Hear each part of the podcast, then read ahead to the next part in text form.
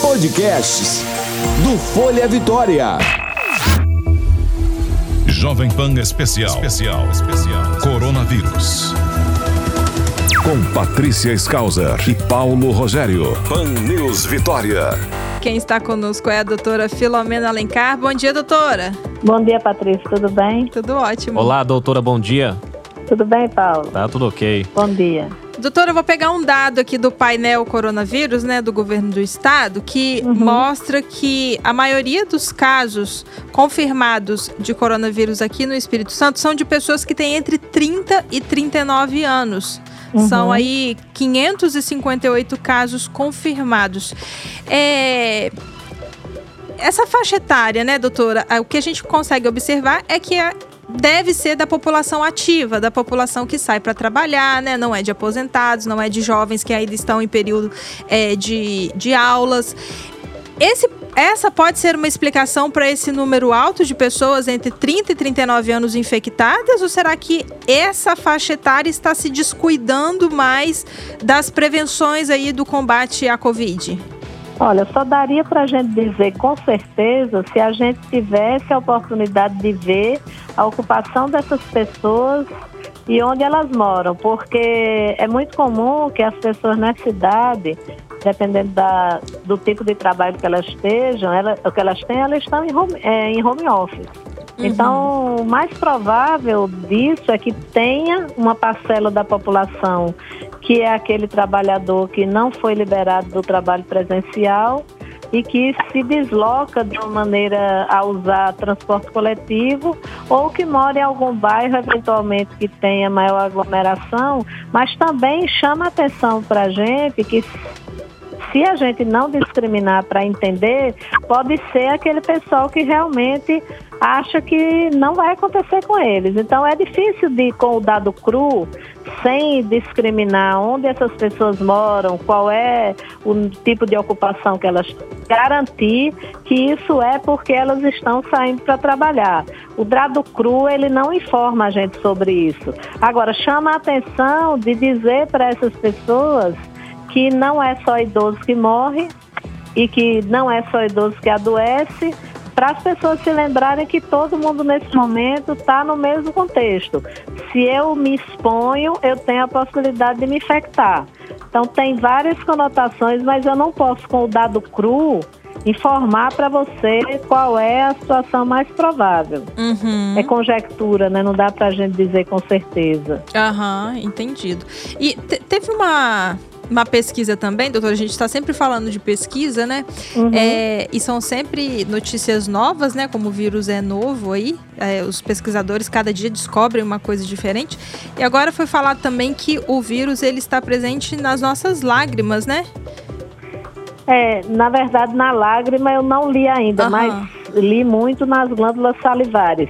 É possível que ele esteja presente em várias secreções não dá para a gente ter certeza. É muito dado para a gente é, analisar ao mesmo tempo. Eu li recente sobre as glândulas salivares serem um reservatório da glândula, por causa dos receptores que são do vírus que estão presentes nessa glândula, até falando na possibilidade de futuramente ter a chance de você ter um diagnóstico molecular realizado pela saliva é, na saliva, né? E até com a possibilidade da pessoa colher sem a necessidade da expulsão de um, é, de um profissional de saúde durante a coleta. Mas na lágrima eu ainda não, não vi a matéria, mas prometo que vou é, ler para o artigo, né? Porque às vezes eles publicam, a gente vai atrás do artigo científico uhum. para ver se a informação é correta. Então, hoje eu li sobre a questão da, que apareceu nos últimos quatro dias, mais de um trabalho falando sobre a questão das glândulas salivares poderem ser um reservatório do vírus e permitirem que a coleta talvez futuramente seja feita na própria saliva para identificar o, o genoma do vírus. Uhum. Como já existem é, outros exames, né, que, é, que colhe a, a saliva, né? É, vários exames que fazem teste molecular colhem saliva, né? Então é muito mais fácil a coleta do que você fazer aquela introdução do cotonete longo para as duas narinas e também na, na orofaringe que você coloca o cotonete também. Então, se eu tiver possibilidade de colher usando a saliva, fica muito mais fácil, uhum. e, porque a coleta é mais simples então, se a pessoa tiver possibilidade de fazer esse tipo de coleta, vai ser uma coisa bem bacana. Uhum. Agora, sobre a lágrima, realmente assim, eu ainda não tive acesso a, aos artigos, mas prometo que vou dar uma olhada para responder a vocês. Ah, tá ótimo. Eu lembro você, ouvinte, que você pode participar conosco pelo WhatsApp aqui da Pan News no 997-468120,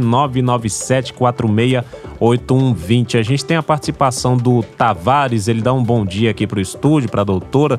Ele questiona o seguinte: é, diante de tudo que já observamos aqui no Brasil, é possível ocorrer uma interiorização maior da pandemia? Questiona o Tavares. Eu acho que é para essas cidades do interior, né, ou essas regiões de zona rural ou coisa parecida? Olha, esse vírus ele tem uma facilidade muito grande de se disseminar de uma pessoa para outra, principalmente quando a parte mais é, do interior do estado ela é muito próxima da capital e das cidades maiores e há uma circulação das pessoas entre essas áreas, principalmente considerando que cada área do interior tem um, um lugar maior onde tem maior fluxo de comércio. E as pessoas muitas vezes quando elas vêm trabalhar na região metropolitana eh, de Vitória, na verdade elas têm parentes no interior e muitas vezes elas migram de um lugar para outro e vão carreando o vírus, às vezes, sem saber que elas estão eliminando, né? Uhum. Então, existe realmente essa possibilidade de interiorização. Uma coisa também que pode é, ser uma possível causa é a migração de profissionais que trabalham num ponto e no outro do estado. Então, uma coisa interessante do Espírito Santo é a facilidade com que você se desloca da capital para outros municípios em poucas horas.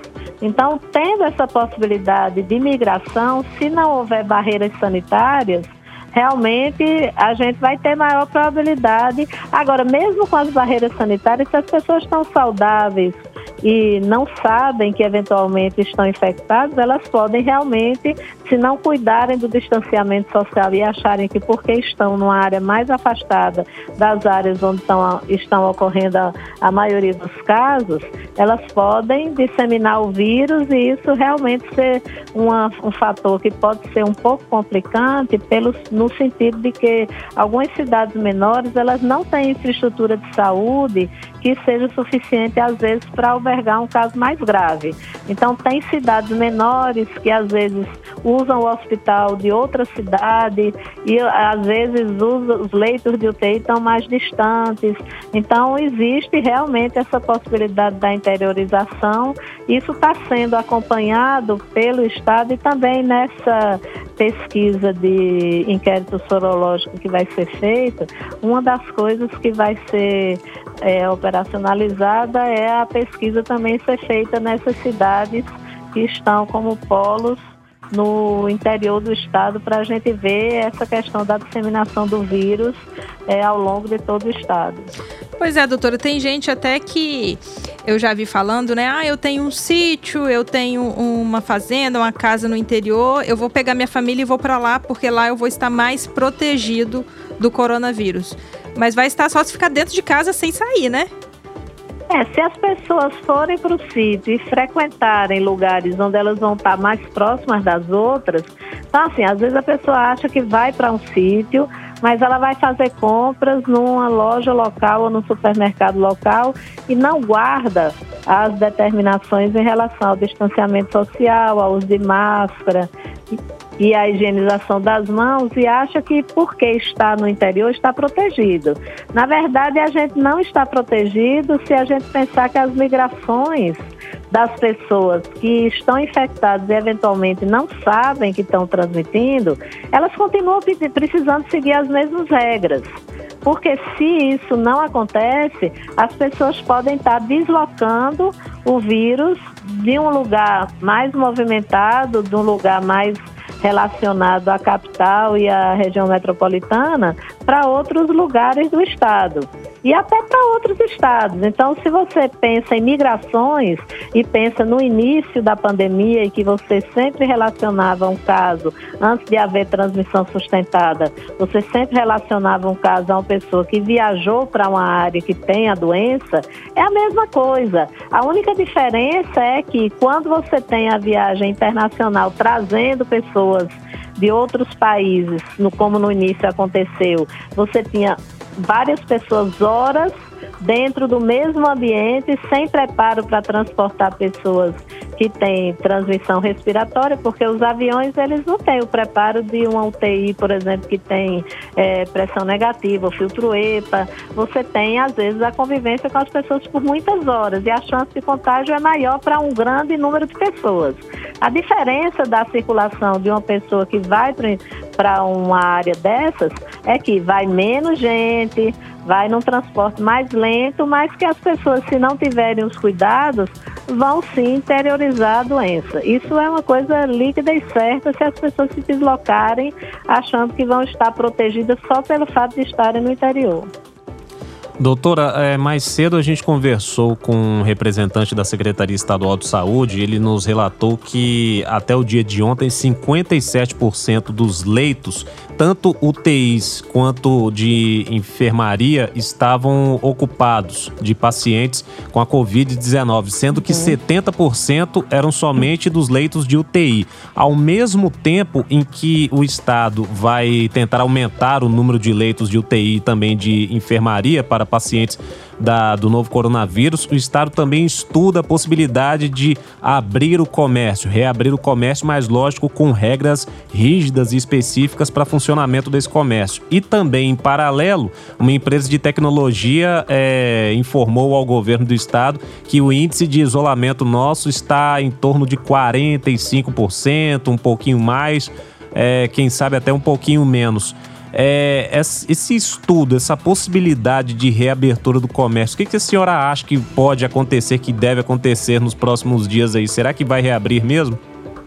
Olha, se realmente o número de casos começar a crescer nas cidades onde tem menos, ou até aqui, com esse nível de isolamento social, vai ser complexo, porque eventualmente vai ter que ser fechado novamente se as pessoas não seguirem as regras. Porque uhum. a velocidade em que se aumenta o número de leitos pode não ser suficiente se as pessoas continuarem achando que com elas não vai acontecer. Então, aquela velha, aquela velha situação que a gente coloca. As pessoas têm que entender o papel de cada um na disseminação desse vírus. Então, todo mundo tem um papel, a sua parcela de culpa em relação à disseminação. Seja você doente ou não doente, aparentemente. As pessoas que estão doentes e que não ficam em isolamento social ou em isolamento em suas casas, sem respeitar o uso de máscara, ficar dentro de casa, não sair realmente, a não ser que seja estritamente necessário ao sair estar usando o seu equipamento de proteção individual, qualquer pessoa dentro do contexto atual, se não seguir as regras, ela faz parte da cadeia de disseminação. Então, isso é uma coisa que as pessoas precisam entender.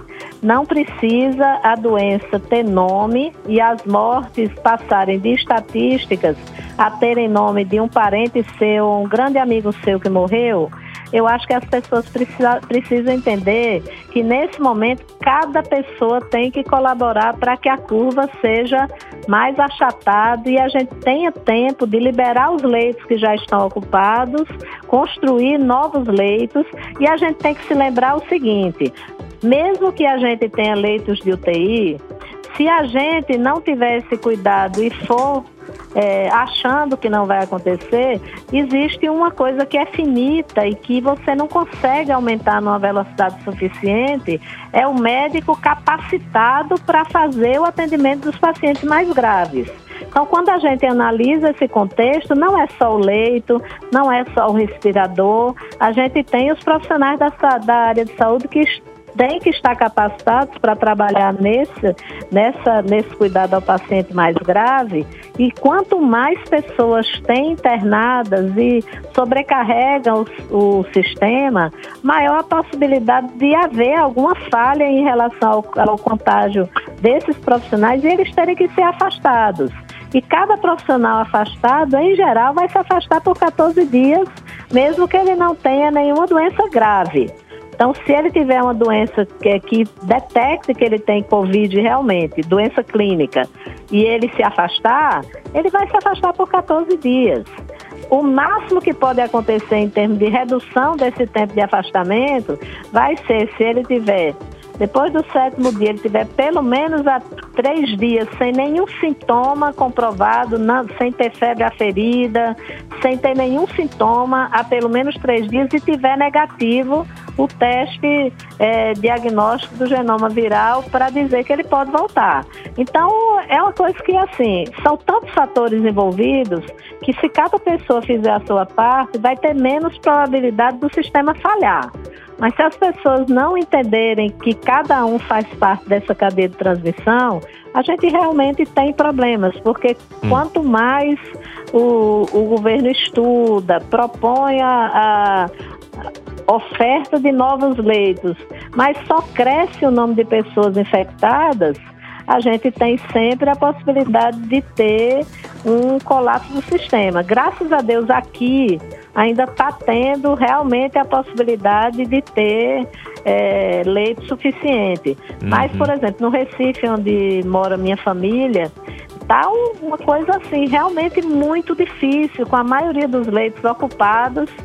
Eu estou, inclusive, com um irmão internado, com, com, esperando a realização do teste, e realmente a situação é bem caótica. Quando você tem uma quantidade de, de de casos novos aparecendo, a gente realmente se preocupa com isso.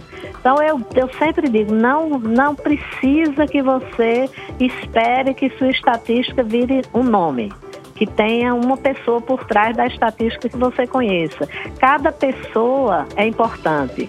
Então a gente precisa entender nosso papel nesse momento todos nós somos responsáveis pela disseminação se a gente não cumprir as regras que são necessárias para que a, a cadeia do vírus ser transportado de um lugar para outro, ela não exista com uma velocidade muito alta. Cada um tem que fazer sua parte. É, o doutor, a senhora citou aí Recife, nós temos também Manaus, né? Que a situação está bastante complicada lá, né? é. né? Inclusive, é, a gente vem todos os dias acompanhando no noticiário, né? A dificuldade de atendimento médico, as pessoas chegando nos hospitais com a porta fechada. Essa situação, do jeito que ela chegou agora, doutora, eles conseguem amenizar esse problema recebendo a ajuda do governo federal? Ou como a situação chegou nesse patamar, não é possível mais conseguir minimizar essa situação? Olha, minimizar depende de muitas coisas. O, o governo federal estava enviando médicos capacitados, estava tentando prover leitos e, e respiradores, né?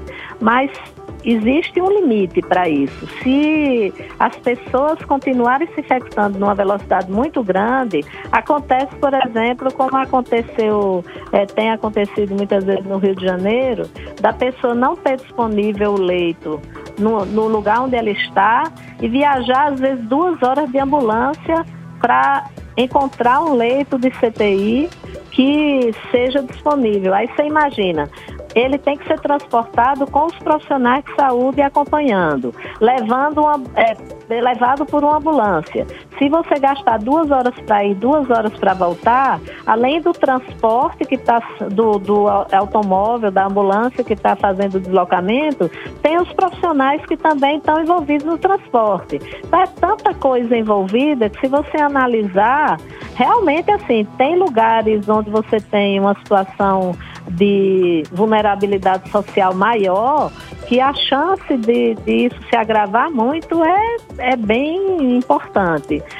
Então, a gente está tendo, graças a Deus, uma situação que ainda está dando um certo conforto em relação ao Espírito Santo, porque a gente tem, tem tido uma quantidade de leitos suficientes e tem tido um número de casos que está dando ainda para você controlar.